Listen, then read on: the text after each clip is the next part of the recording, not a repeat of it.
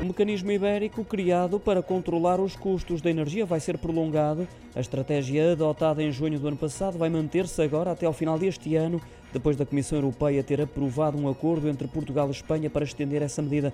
Uma informação revelada hoje pela vice-presidente espanhola e também ministra da Transição Ecológica, Teresa Rivera, antes de uma reunião dos ministros da Energia em Bruxelas. A notícia foi já confirmada pelo Observador junto do Ministério do Ambiente e Transição Climática. Lembro que Duarte Cordeiro, Ministro do Ambiente, a propósito do mecanismo ibérico, disse no início do ano que esta medida tinha gerado benefícios próximos dos 500 milhões de euros desde a sua entrada em vigor e até dezembro do ano passado, ao permitir uma redução do preço final da eletricidade de 49 euros por megawatt-hora, correspondente a uma poupança de 20%.